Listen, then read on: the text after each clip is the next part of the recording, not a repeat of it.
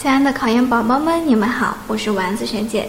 今天呢，我们来看看这一道教育学的选择题：文艺复兴时期人文主义教育的古典主义特征体现在什么方面呢？A 选项推崇绅士教育，B 选项推崇经验教育，C 选项推崇文雅教育，D 选项推崇骑士教育。这道题呢，考察的是人文主义教育的一些特征。那人文主义教育呢，它有什么特征呢？比如说，它有人本主义、古典主义、世俗性、宗教性和贵族性。那么我们看看 A 选项当中的推崇绅士教育，它其实是贵族性的特征；B 选项的推崇经院教育是宗教性的特征，而 D 选项当中的骑士教育，它是属于世俗性的特征。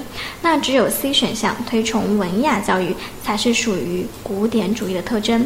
因此呢，这道题呢应该选择 C 选项。这道题你做对了吗？